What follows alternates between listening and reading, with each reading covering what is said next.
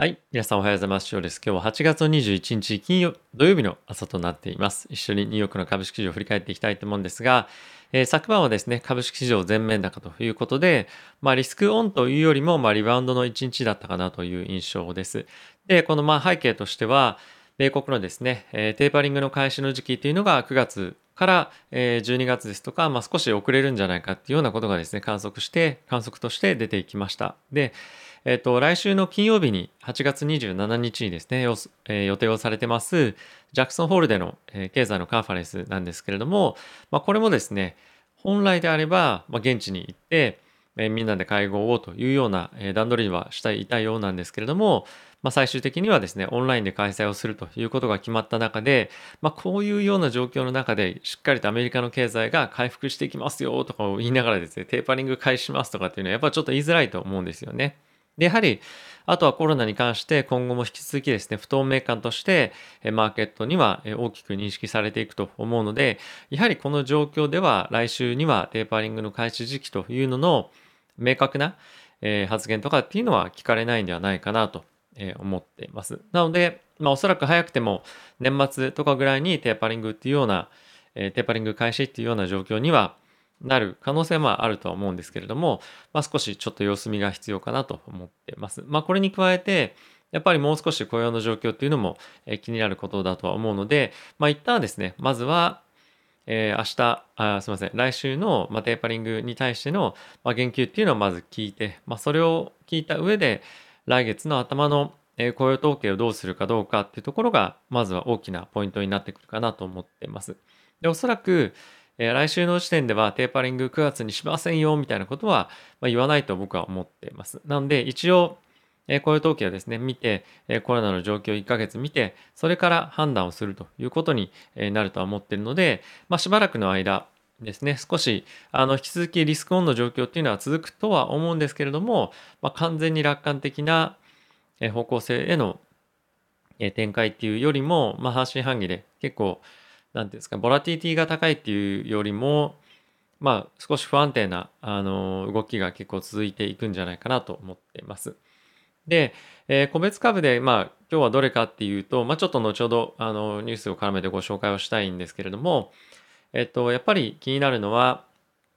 えっと、まあ、そうですね、 GAFAM ももちろんそうなんですけれども、まあ、あとはここ最近、非常に好調だった医薬ですとか小売以外のところがですね、しっかりとリバウンドしているっていうところも、非常にマーケットとしては交換してるんだなというようなやっぱり印象が、まあ、るのと、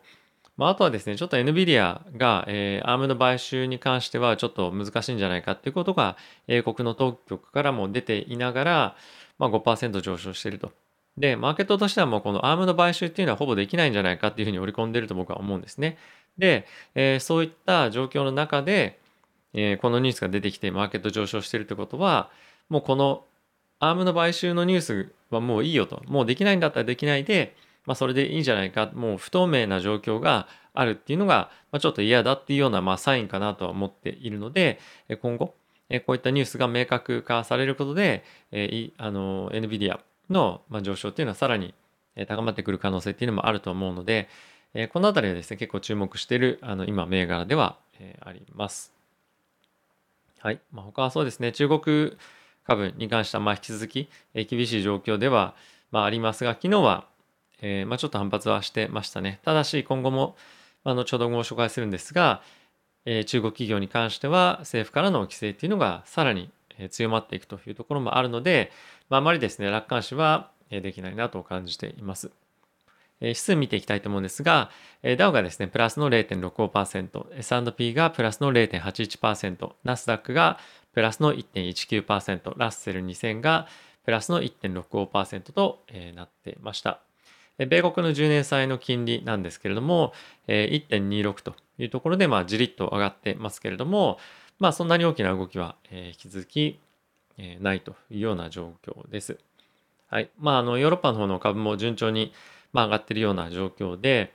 えー、引き続きですね、リスクオンの、えー、マーケットっていうのは継続かなと思ってます。で、えー、そのジャクソンホールの話がどうこうとかっていうよりも、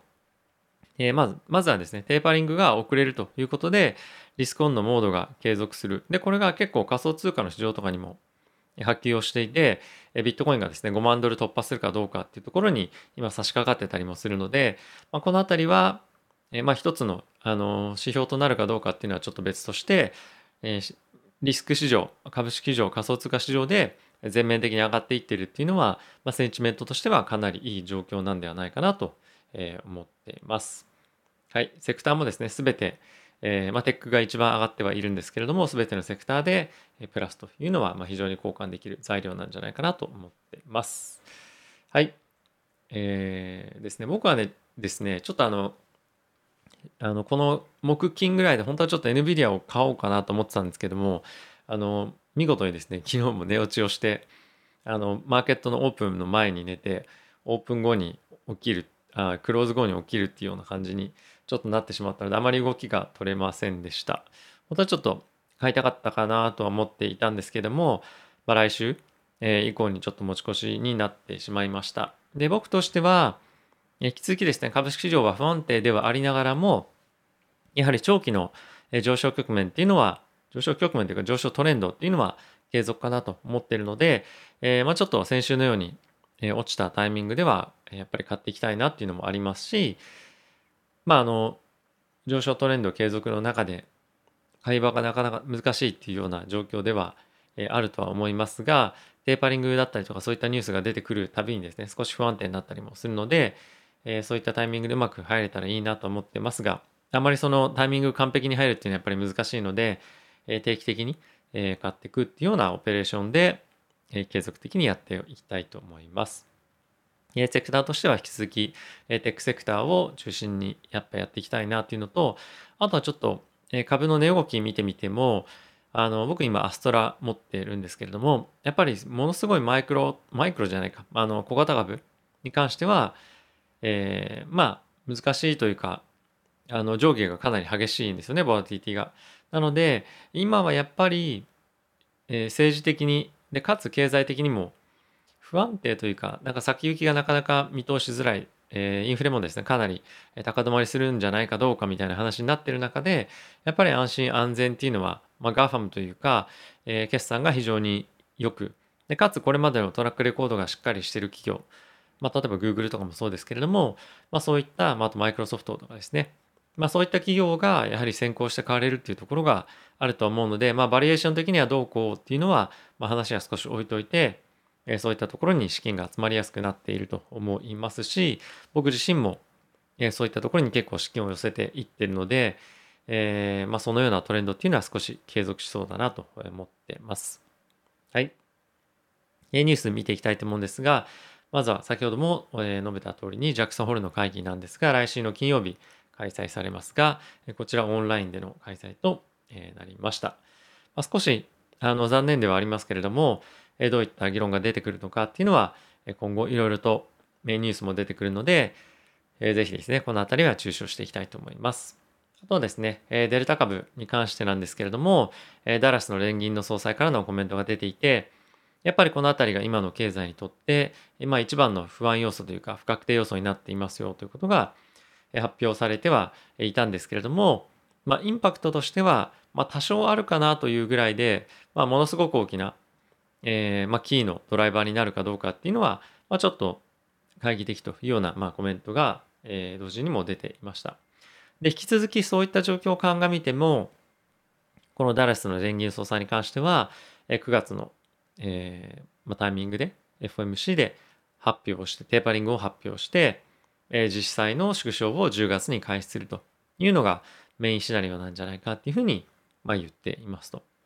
で、えまあ、彼は常々ですね、あの、常にテーパリングに関しては早くやった方がいいというようなことを言う人ではあるので、えー、まあ、驚きのコメントではないんですけれども、まあ、彼以外の他の人たちからどういうふうなコメントが出てくるかっていうのも、まあ、引き続き、ね、見ていきたいと思っています。はい。まあ、あと1ヶ月 FOMC、9月の FOMC までまだあるので、えー、そこまでですね、ちょっと状況を見極めて、まあ、今、あの、いろいろと難しい、判断が難しい状況ではあるので、今決めつけるというのではなくて、まあ、じっくり状況を観察をして判断をしていきたいなと思います。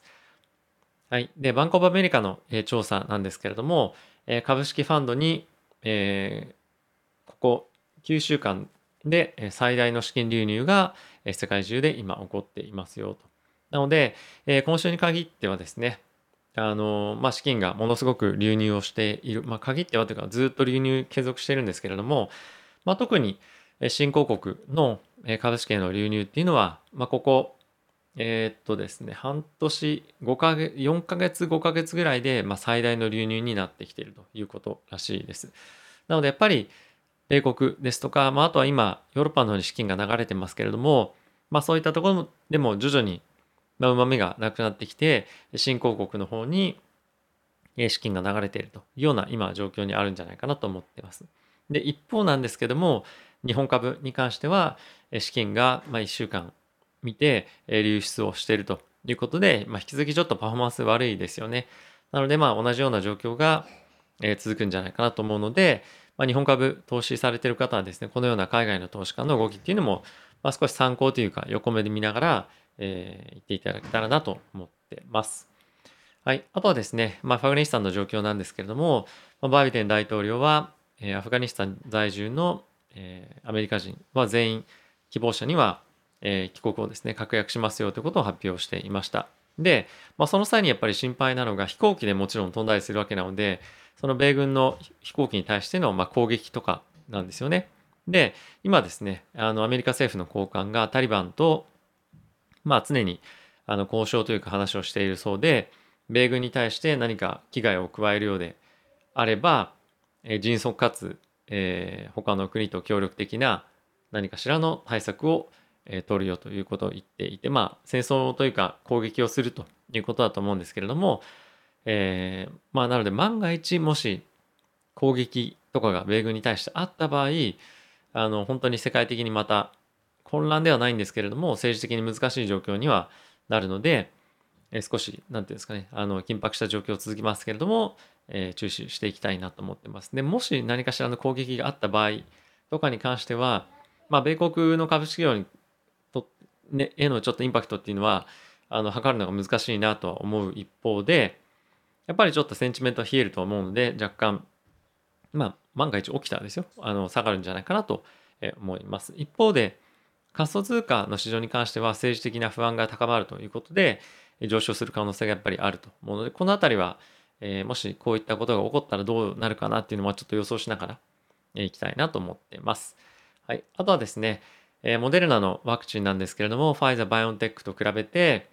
えー、約ですね2.5倍ぐらいの心筋症のリスクっていうのが今疑いが出てると。でこれ先日、えー、出ていた情報ではあるんですが、まあ、今回改めて FDA がですねデータ分析を行うということが発表をされてました。まあ、最終的にどういった結果になるか分かりませんが、今のところ株式へのそんなに大きな影響っていうのは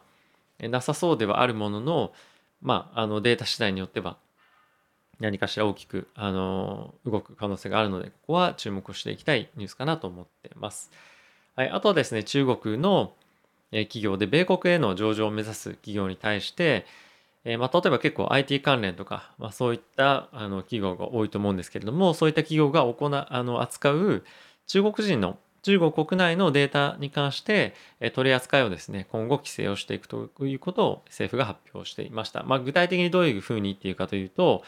え、国内のデータに関しては、え、第三者機関、中国国内第三者機関にデータの扱いっていうのを任せると委託しなさいよということが今発表されるかもしれない。で、発表はまあ9月にもということなんですけれども、まあもしそうなると、まあこれ中国の、あの、まあある意味国営企業みたいなところがやるとは思うんですが、えー、まあますますですね、あの中国のあの IT 企業とかに関してはデータの規制っていうところが、